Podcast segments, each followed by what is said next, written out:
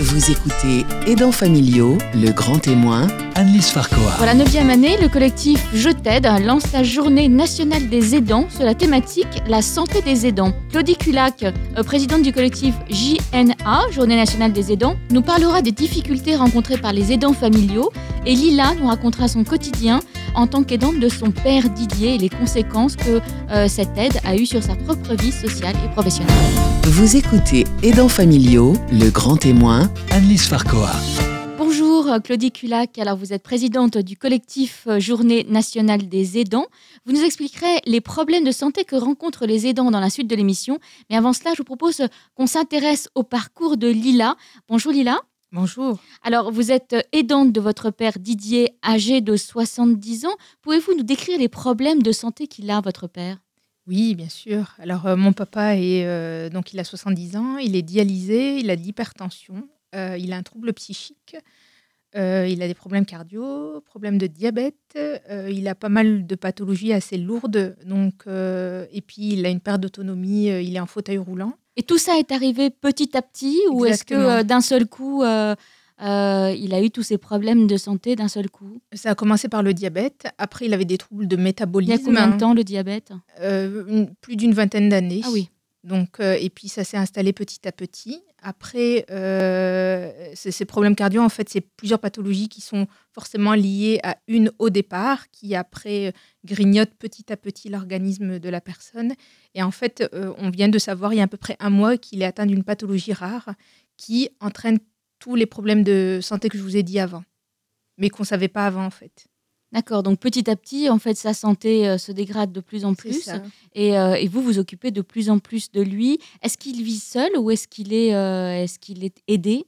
Alors, il vit seul, il vit à domicile. Euh, J'ai plusieurs professionnels de santé qui m'aident, heureusement, parce que sinon, euh, le, le- le maintien à domicile est très difficile. Et grâce à ces professionnels de santé, ça me permet, moi, euh, de, 'fin, de pouvoir laisser mon père encore à la maison et pas qu'il soit dans, un, dans une institution, en fait. C'est lui qui ne veut pas être dans une institution Oui. ou c'est vous? Et moi aussi. Franchement, euh, 'fin, mon père est beaucoup mieux à la maison que s'il était dans, un, dans une institut. Mais il est obligé d'être euh, d'être accompagné euh, pratiquement à chaque instant de sa vie. Exactement. Il ne pourrait absolument pas rester tout seul. Enfin, Même- il ne peut pas, s'il n'y avait pas d'aide et si moi, j'étais pas là, le maintien à domicile est impossible, Même la nuit? Même la nuit.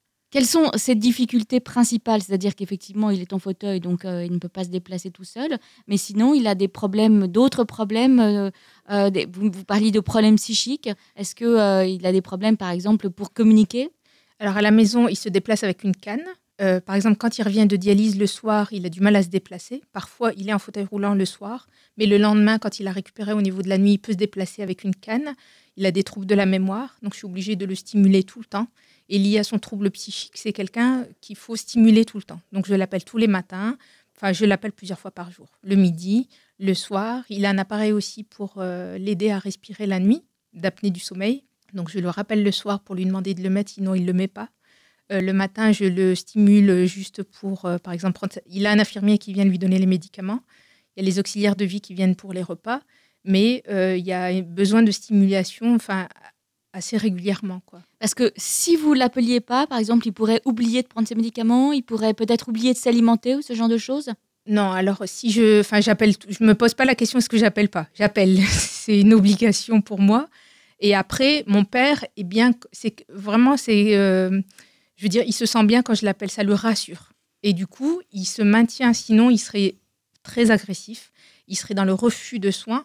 Et le fait, c'est quelque chose que j'ai pu réussir à installer moi-même. Le fait de l'appeler régulièrement, ça lui permet justement d'avoir, d'être rassuré, d'accepter les soins, parce que parfois vous avez certains patients qui acceptent pas les soins, ce qui a été le cas de mon père il y a quatre ans. Et là, je peux vous dire que c'est très très difficile, notamment dans les patients qui ont par exemple des maladies d'Alzheimer. Moi, mon père encore, j'arrive à, euh, il n'est pas dans ce refus de soins comme il a été il y a quatre ans.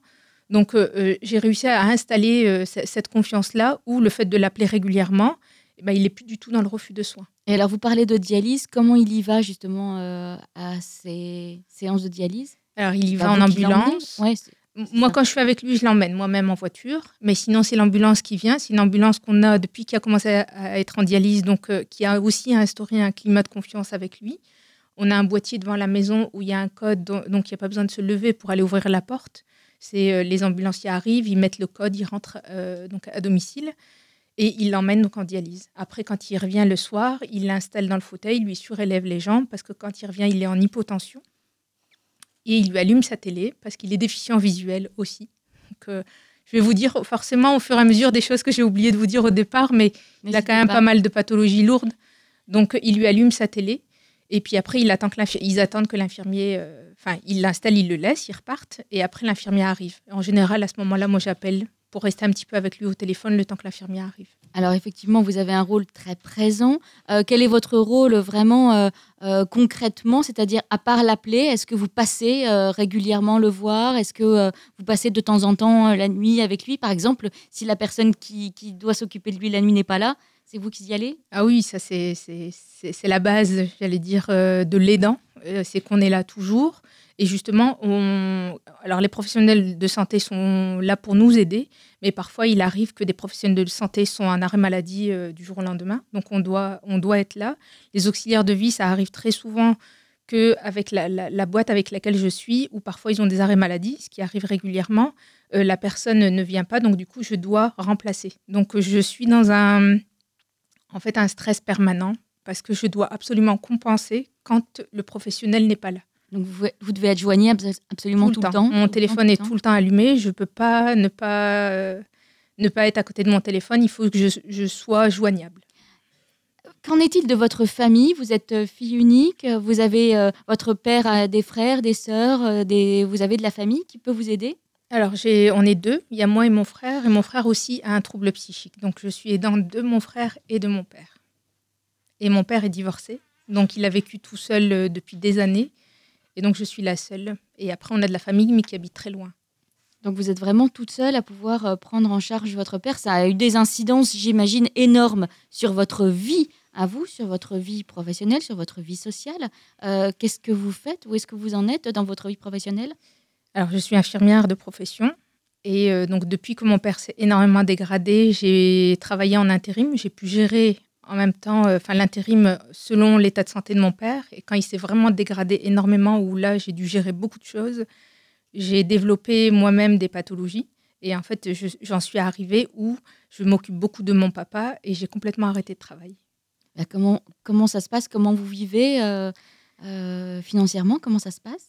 Alors, euh, on m'a trouvé une pathologie aussi. Là, je suis suivie justement, je viens jusqu'à Paris pour être soignée et euh, je suis en, reconnaissance handicap moi-même. Donc, euh, je vis heureusement avec une petite pension, mais ma vie a complètement changé en fait. Je gagnais très bien ma vie et je me suis retrouvée là aussi. Les aidants se retrouvent souvent dans une précarité financière qui a en plus d'une précarité sociale parce qu'on s'isole.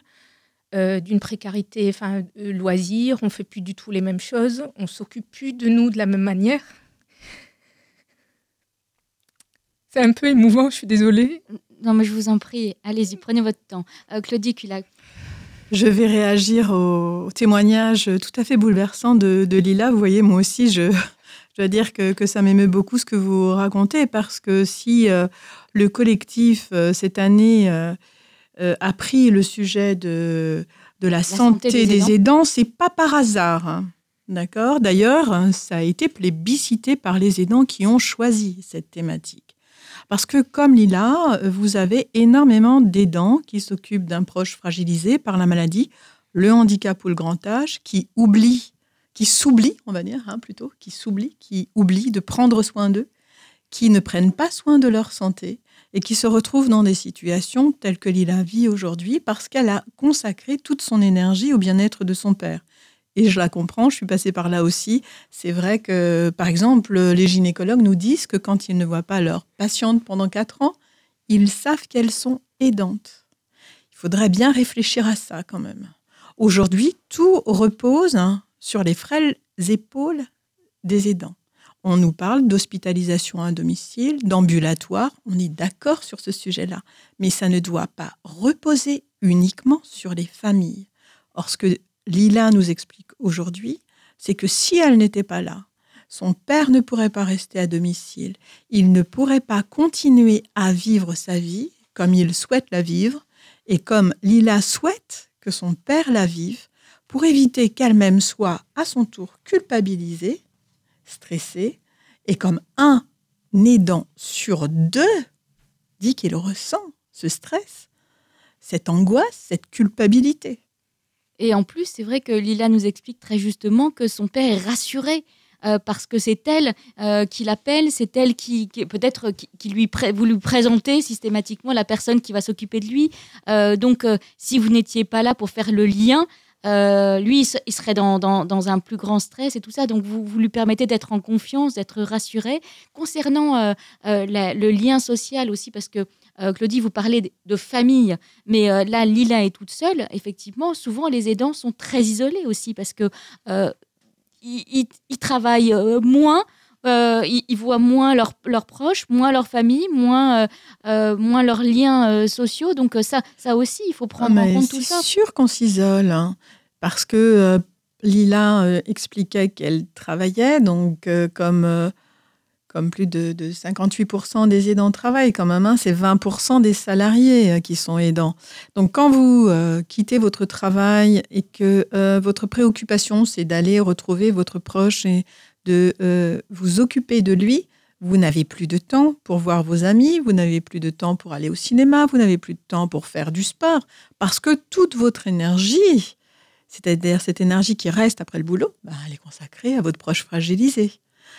Donc vous vous isolez et puis aussi, bon alors là, Lila est jeune, mais euh, sur euh, le sujet des personnes âgées aidantes, par exemple, ben, la famille, les amis, tout le monde est mort, on se retrouve seul à s'occuper euh, de, son époux ou de son épouse. Par contre, il y a beaucoup d'associations sur les territoires, c'est dommage de rester seul, il faut se faire aider. Et puis Lila a aussi pris la décision de se faire aider par des professionnels. Ça, c'est important. Il y a beaucoup euh, d'auxiliaires de vie qui sont là pour cela. Alors, on va continuer à en parler dans la suite de l'émission. Lila, vous nous vous expliquerez justement euh, vers quelle association vous avez euh, réussi à vous tourner. Et puis, Claudie, évidemment, vous nous allez nous parler de la journée des aidants. Mais pour l'instant, on fait une petite pause. Jusqu'à 10h. Aidants familiaux, le grand témoin. Annelise Farcoa.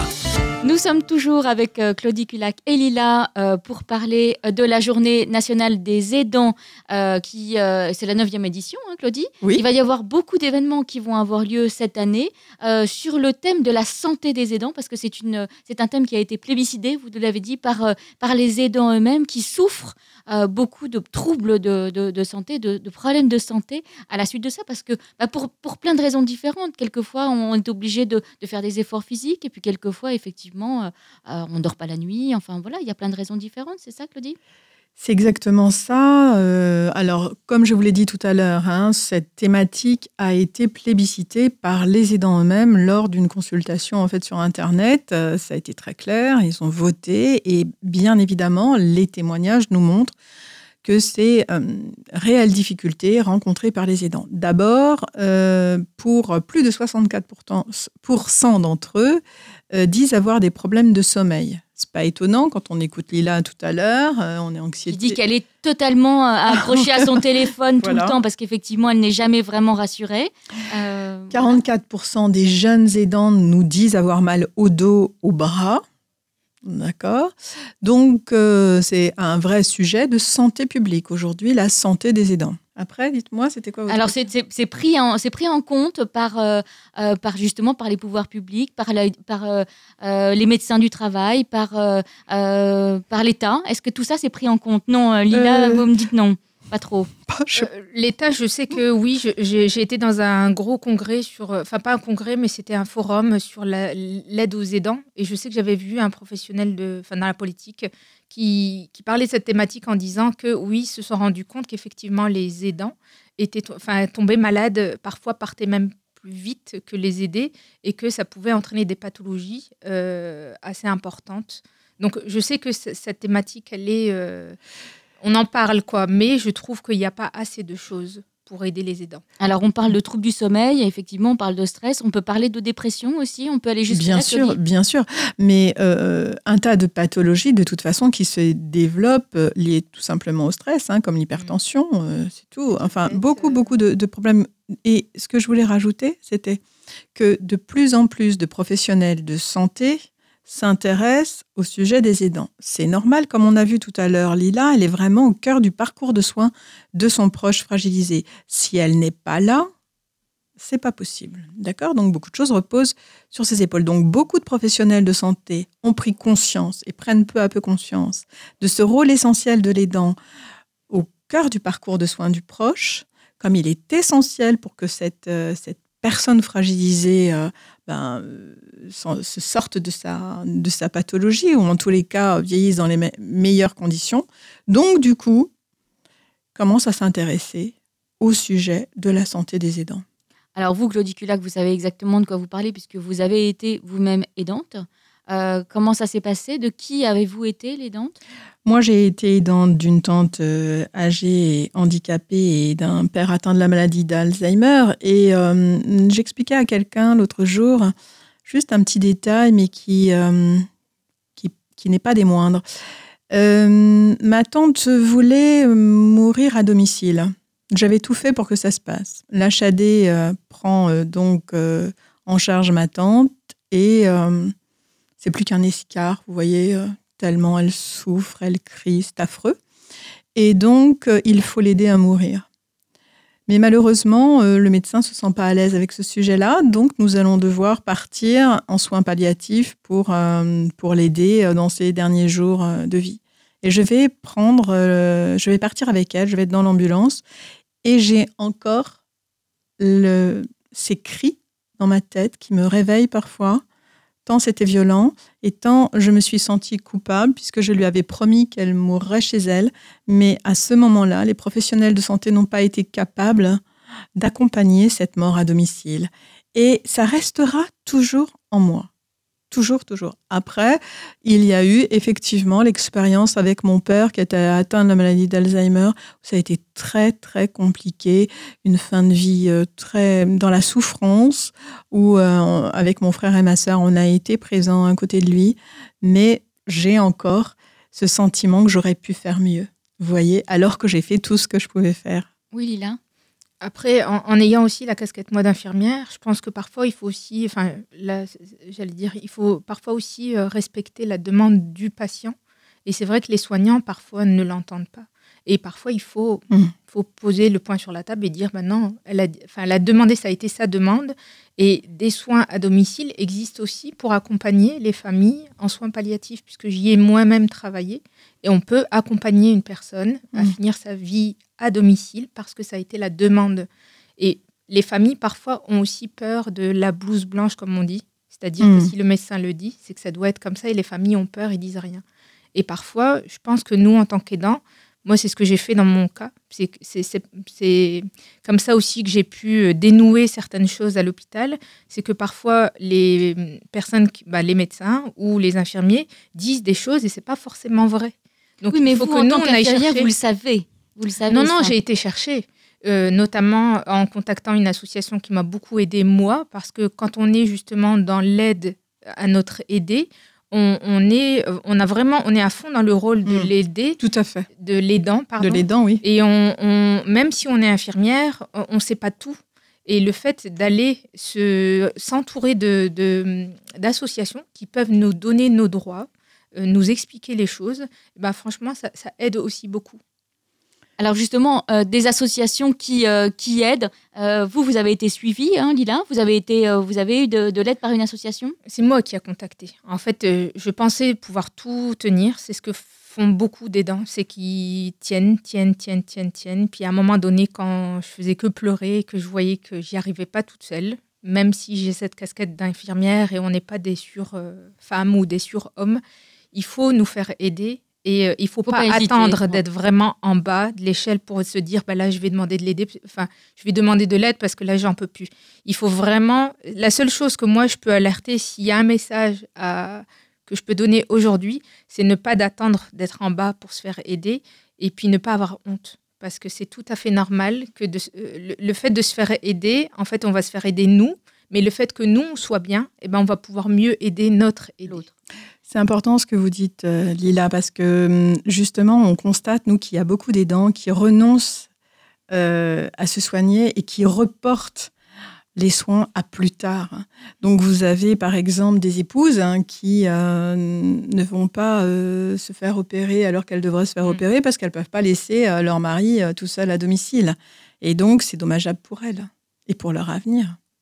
Alors on parle effectivement, là vous avez parlé tous les deux de, de, de, de proches plus âgés, mais on pense aussi aux parents euh, qui ont des enfants Mm. euh, qui sont euh, en situation de handicap ou qui sont malades Mm. et qui, euh, qui Bien sont sûr. très isolés Bien et qui sûr. eux aussi sont terriblement fatigués et dans le stress. Bien Euh, donc euh, il y a aussi euh, toute cette catégorie de personnes-là qu'il faut absolument prendre en compte, même si sont, ce sont des, sont, ce sont des, des gens jeunes, ils, Bien ont aussi, ils sûr. peuvent avoir aussi des gros problèmes de santé. Mais même des maris qui ont des épouses euh, qui ont une sclérose en plaques euh, qui les immobilisent. Enfin, je veux dire, je pense à toutes les personnes qui accompagnent un proche fragilisé. euh, Et la fragilité, euh, c'est euh, bien sûr le handicap, la maladie, le grand âge, les accidents de la vie.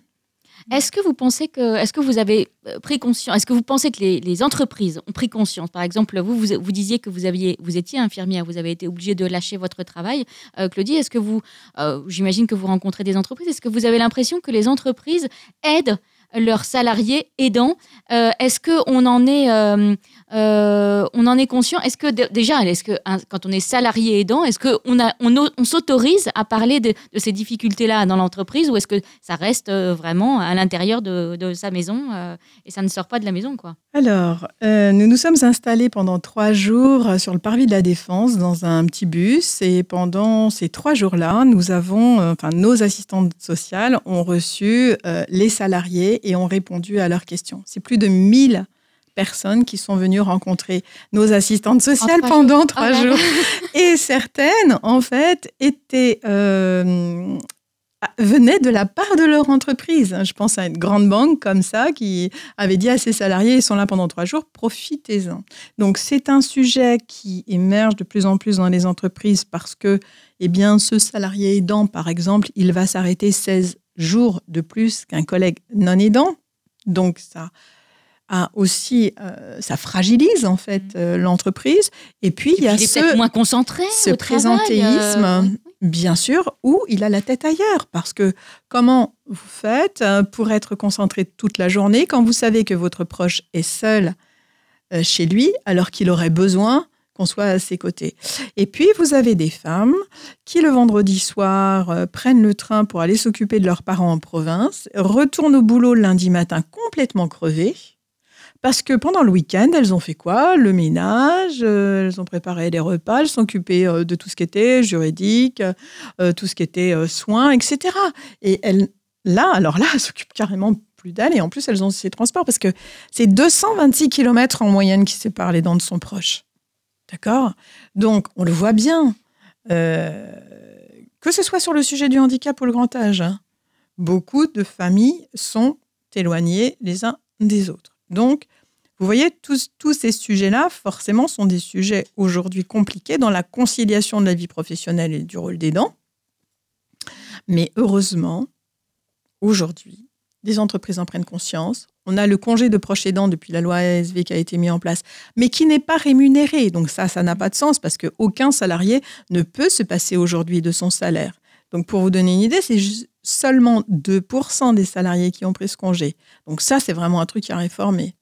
Après, il y a le don de RTT qui a été mis en place. On va faire le point dans la suite de l'émission sur tout ce que vous souhaitez, tout ce que vous demandez, tout ce que vous espérez euh, dans, dans cette euh, journée des aidants. Euh, Lila, vous restez aussi avec nous, Claudie. À tout de suite après une pause. Jusqu'à 10h, Aidants familiaux, le grand témoin, Annelise Farcoa. Parlons de la journée nationale, la neuvième journée nationale des aidants avec Claudie Culatte et, Lila. Alors, il, y a- il va y avoir énormément d'événements qui vont avoir lieu cette année. Ça prend de plus en plus euh, d'ampleur, cette journée des aidants, euh, Claudie. Tout à fait. À l'heure actuelle, c'est plus de 200 événements Dans toute la France? dans toute la France qui sont recensés sur le site de euh, www.lajournéenationaledesaidants.org. Et d'ailleurs, je vous invite à... euh, aller voir sur le site, à aller euh, vous interroger, à aller euh, poser des questions, etc. euh, à aller pour, voir s'il y a voilà. un événement à côté, à côté de chez, vous. parce qu'effectivement, vous dites dans toute la France, donc ça c'est important. Alors, que- eh, par exemple, il y a des conférences, par exemple, quel style d'événement on, peut, on peut citer, par exemple?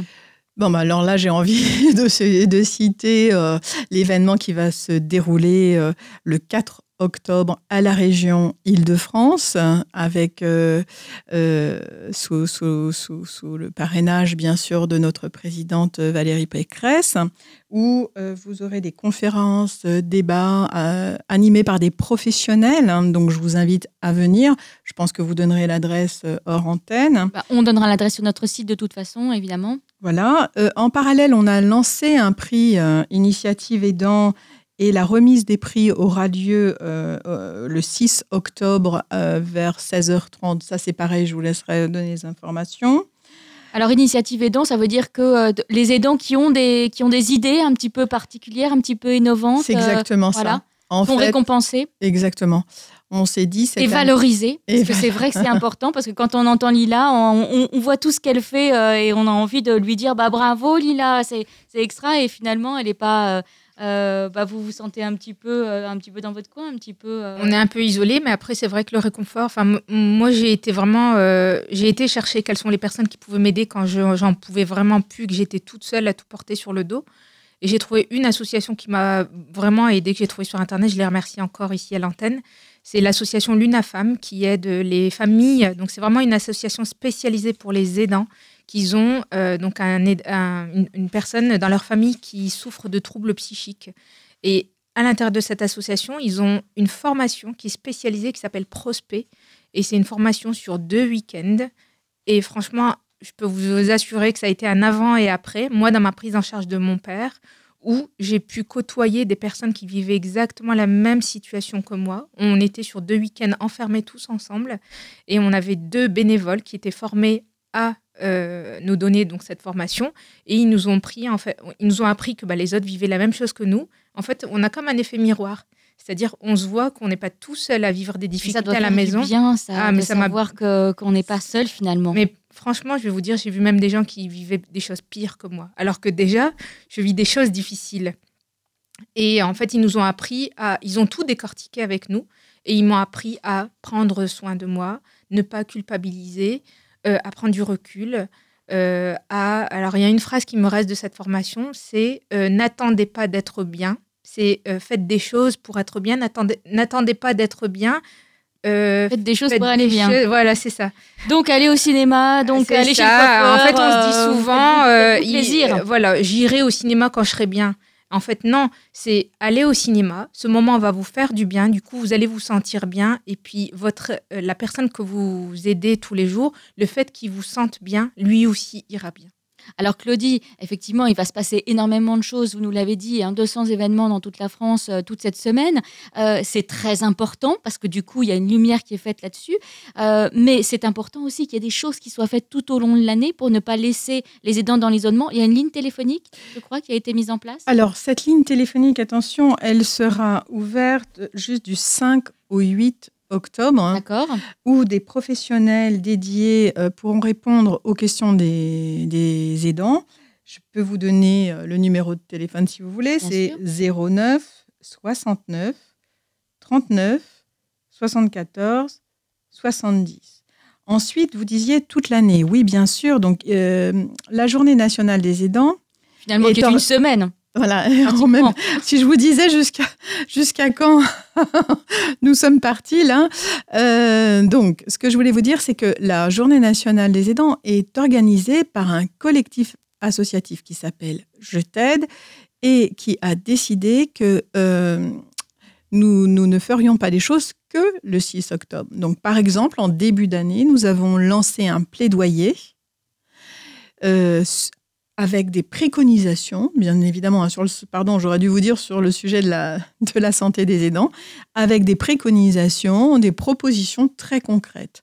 Donc, c'est toute l'année que nous allons euh, travailler pour accélérer en fait la reconnaissance des aidants et faire comprendre à nos politiques, à tous ceux qui sont bienveillants envers les aidants, ce que les difficultés que rencontrent les aidants et le rôle essentiel de ces aidants sur euh, toutes les politiques publiques liées au maintien à domicile, à la prise en charge de personnes fragilisées, au handicap. Ils sont partout. On ne peut pas se passer d'eux. Et du coup, il faut prendre soin des aidants. Alors, de quelle façon concrètement? Est-ce que vous demandez, par exemple, euh, une aide financière, ce genre de choses? Alors, la première chose, c'est, je vous parlais tout à l'heure du congé de proche aidant. C'est trois mois euh, que ce salarié euh, peut prendre pour s'occuper de son proche fragilisé. Oui, mais c'est rien du tout, ça, trois mois. C'est rien du tout, vous l'avez dit, exactement. Il est anormal qu'il n'y ait pas un maintien de salaire. Alors je sais que je vais faire hurler, mais c'est pas grave.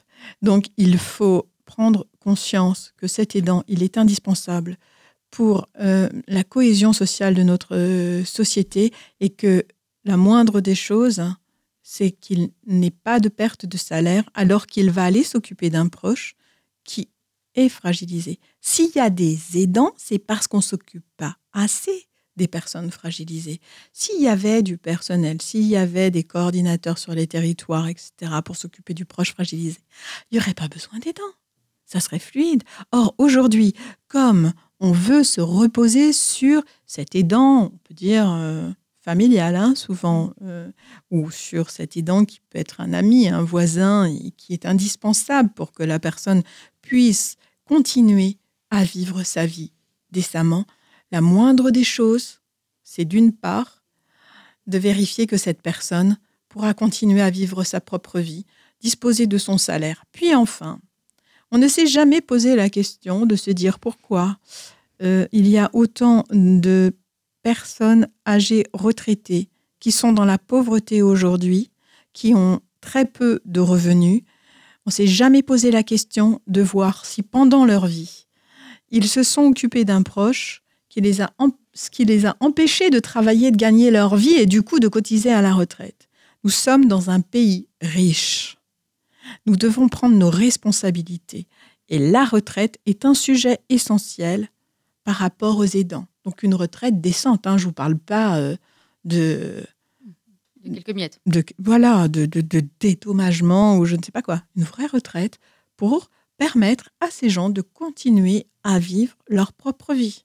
Après, bien évidemment, il y a le sujet de la santé, c'est-à-dire quand vous arrivez à l'hôpital avec votre proche, euh, pour la consultation de ce proche, qu'on s'intéresse à vous, qu'on vous propose aussi un bilan médical, vérifier depuis quand vous n'avez pas fait votre prise de sang, vous n'avez pas fait votre mammographie, vous n'avez pas fait tous ces petits examens euh, qui sont nécessaires. Euh, donc, vous voyez, petite chose simple qui serait prise en charge par la sécurité sociale. Je ne pense pas que ce soit trop coûteux non plus pour euh, notre État. Et, et aussi, une- peut-être une consultation psychologique, parce qu'effectivement, on parle, vous parlez de stress, on, a parlé de dépression aussi. Euh, consulter quelqu'un, prendre, prendre conseil auprès d'un psychologue, euh, ça peut faire du bien aussi. Ça, Oui, c'est sûr. Euh, oui, euh, moi, alors, euh, on en parlait tout à l'heure, mais il y a par- il y, a- il y en a pas dans toute la France, ça c'est effectivement. Il y a des maisons des aidants qui sont un peu partout en France, mais pas partout. Et dans ces maisons des aidants, si vous en avez une auprès de chez vous, allez-y, parce qu'à l'intérieur, il y a une psychologue qui peut vous recevoir, qui connaît cette thématique des aidants et toutes les problématiques qui s'y rapportent. Il y a aussi une éducatrice qui parfois, quand vous quand l'aidant va voir la psychologue, il peut venir avec son aidé et l'aider peut être vu avec une euh, éducatrice qui va lui proposer un café ou va faire des jeux avec lui. Donc ça permet à l'aidant de euh, voir une assistante sociale, de voir une psychologue. Il peut être aidé dans les démarches pendant que l'aidé euh, fait une activité. Par exemple, ils font des sorties, ils font des voyages. Mais c'est vrai que ça doit être développé partout en France parce que c'est vraiment un vrai, une Un vrai vraie aide. répit pour, euh, pour, les, pour les aidants. Euh, C'est juste, mais le problème, c'est que euh, pour beaucoup d'entre eux, ce sont des actifs et qu'ils n'ont pas de temps. temps. Euh, alors, vous me posez la question de, de- de quelles sont nos revendications pour ces 11 millions d'aidants? Eh bien, c'est un statut. C'est un statut parce qu'un statut, ça donne des droits. Et tant que les aidants n'auront pas de statut, on repoussera euh, à demain euh, la mise en place de droits essentiels, les droits dont je vous parlais tout à l'heure. On avance, on avance, on perd pas espoir. Aujourd'hui, on est écouté, donc c'est une bonne chose. Je pense qu'on va y arriver. Mais que d'énergie, que d'énergie, que de témoignages, que euh, de, de larmes euh, coulées comme Lila, voilà, euh, pour en arriver peut-être demain à enfin une vraie reconnaissance du rôle indispensable des aidants. Mais euh, pas de souci, on est là, on va pas baisser les bras et on va y arriver. Euh, je voulais aussi euh, peut-être Il nous reste rappeler, une minute. hein, rappeler, voilà, rappeler bien l'adresse du site journéedesaidants.fr. Là, vous aurez tous les événements auprès de chez vous. Allez-y, rencontrez les gens. Et là, vous allez rencontrer des professionnels. Comme disait Lila, il y aura sûrement des psychologues, des conseillères. Et puis, sinon, il y Et a puis bien d'autres aidants et avec qui on peut d'autres aussi aidants avec qui échanger. on peut échanger. Un dernier mot, le mot de la fin, Lila? Alors, ma phrase que j'ai mal dit tout à l'heure, n'attendez pas d'être bien pour faire des choses, faites des choses pour être bien. Oui. Retenez cette phrase. Ça, c'est vraiment effectivement l'essentiel et le conseil que vous donnez à, tous les aidants. Prenez soin de vous, n'attendez pas d'être euh, au fond du gouffre et ne culpabilisez surtout pas. Ce que vous faites, c'est merveilleux d'aider votre famille, mais ne vous oubliez pas. Merci beaucoup à toutes les deux d'être venues nous voir ce merci matin. Mille fois. Et puis, bah, écoutez, on se verra, on se rencontrera Ah oui dans, ce- dans toutes les rencontres, j'imagine, euh, toute la semaine. Avec plaisir. Merci à vous et Merci à bientôt de nous avoir donné la parole, de pouvoir en parler. À bientôt. Merci.